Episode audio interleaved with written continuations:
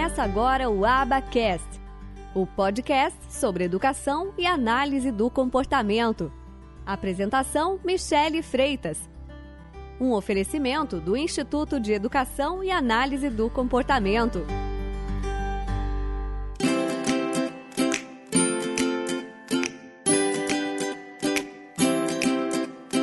Bom dia, pessoal, tudo bom? Bom, hoje eu tô gravando esse vídeo aqui para vocês para contar um pouquinho sobre essa avaliação que vocês podem ou não ter ouvido falar, que se chama VibMap. Né? Então, o VibMap ele é muito usado dentro da análise do comportamento aplicado. Então, se você tem um aluno, se você tem um filho que, que é autista ou que tem um atraso de linguagem, e você trabalha dentro da análise do comportamento aplicada, a aba, né, Applied Behavior Analysis, você pode já ter pego o VibMap do seu filho, né? Que é essa avaliação. Se você não pegou, cobre o seu profissional, o seu terapeuta, porque é de extrema importância que a gente faça uma avaliação da criança para a gente saber qual é o repertório dela, o que, que ela sabe de fato, né? E, como a gente sabe, quando a gente trabalha dentro da análise do comportamento, a gente trabalha com dados, né? A gente trabalha sempre com as coisas muito exatas, muito estruturadas, né? Então, hoje eu vou falar um pouquinho para vocês sobre o VibMap, né?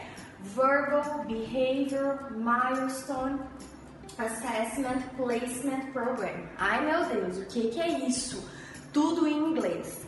Bom, isso é o que significa as, essa sigla VibMap, né? É uma avaliação de comportamento verbal, né? Dos, é, dos marcos, né? De marcos. É, e aí, o que, que acontece? Essa avaliação, quem criou essa avaliação foi o Mark Sandenberg, né? Foi ele quem criou. Essa avaliação é um dos protocolos que a gente usa dentro da análise do comportamento. Então, veja bem, é um dos.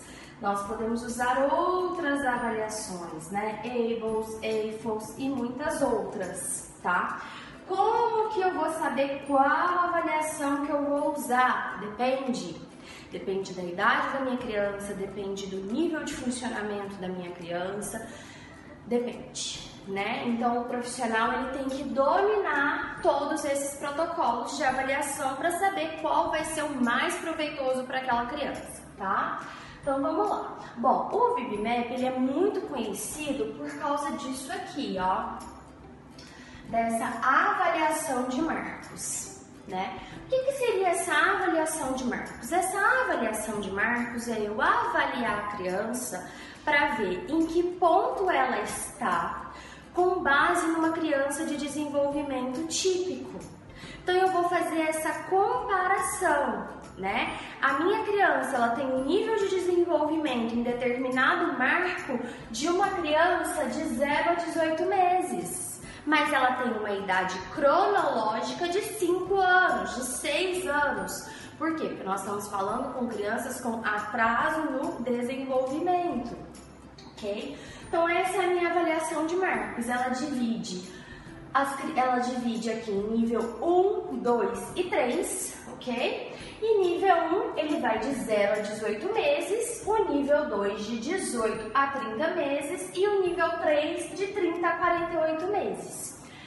Paralelo aí, isso quer dizer que eu só vou fazer essa avaliação somente para crianças que têm até 48 meses? Errado, não. Porque essa minha criança ela pode ter uma idade de 7, 8, 9, 10 anos, porém ela tem uma idade de desenvolvimento aqui, ó, de 30 meses, de 18 meses, tá ok? Por isso que na hora de definir qual é o protocolo mais adequado para eu utilizar, eu preciso ter alguns parâmetros e conhecer um pouquinho dessa criança, ok? Mas o VibMap tem só isso? Só avaliação de marcos? Não, o VibMap tem outros componentes que a gente vai falar aqui. Um deles é a avaliação de barreiras. Então, o que é a avaliação de barreiras? A avaliação de barreiras é uma avaliação no qual eu vou ver 24 áreas, então olha aqui, ó, 24 áreas que podem estar prejudicando o, a aprendizagem dessa criança. Então, muitas vezes a gente vai ensinar uma criança, mas essa criança está com uma série de barreiras no aprendizado. Eu preciso limpar essas barreiras para que depois eu possa começar de fato o aprendizado, o meu ensino, né? Então, para isso a gente faz avaliação de barreiras. Então, eu faço numa escala de 0 a 4 para cada barreira, em qual nível essa criança está. Né? Essa criança ela tem um problema de muita estereotipia, de movimentos autoestimulatórios. É uma criança que tem problemas de mando, que seria de pedir as coisas, ela não pede, por isso ela engaja em comportamentos inadequados. Então nós vamos avaliar né, 24 áreas para eu poder saber. Quando eu tenho isso na mão, eu posso ter um panorama geral da criança muito mais fácil, né? Tá, VibMap tem mais coisa. Uma outra coisa é a avaliação de transição. A avaliação de transição a gente não usa muito aqui no Brasil porque o nosso sistema educacional é diferente dos Estados Unidos. E esse é um protocolo que veio de lá, né? Então, a avaliação de transição é quando essa criança ela sai do ensino especial ok? E ela vai para o ensino regular. Então, como que eu vou saber se essa criança está pronta? Avaliação de transição, certinho? Outra coisa que nós temos dentro do VibMap, nós temos o plano de ensino individualizado. Então, a parte de escrever de fato o meu plano de ensino individualizado, escrever os meus IEP Goals, ok? escrever os meus objetivos de ensino para essa criança, tá? Então, ele também tem essa parte. Uma outra coisa de extrema importância que não está escrito aqui é algo que se chama Task Analysis. Tá? O que é a Task Analysis? Traduzindo para o português é análise de tarefas, ok? Então, análise de tarefas é o que? É eu pegar uma habilidade maior, e eu dividi ela em pequenos pedacinhos para eu poder chegar no meu objetivo final, que é essa habilidade maior, tá? Então, eu escrevo os meus IEP Goals com base em quê? Na minha Analysis, tá? Eu não tiro da minha cabeça o que eu vou ensinar para a criança. Eu me baseio aqui, ó, em Task Analysis. Quais são os pequenos pré-requisitos bem pequenininhos que eu preciso para eu chegar no meu objetivo final, certo?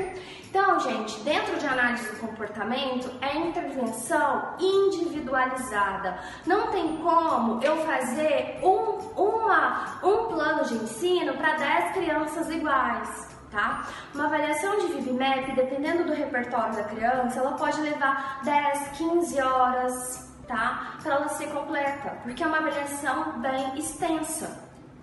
Mas é de extrema importância, porque é só com a avaliação em mãos que eu vou saber exatamente em que nível a minha criança está. Então a gente não pode confiar só na experiência clínica, né?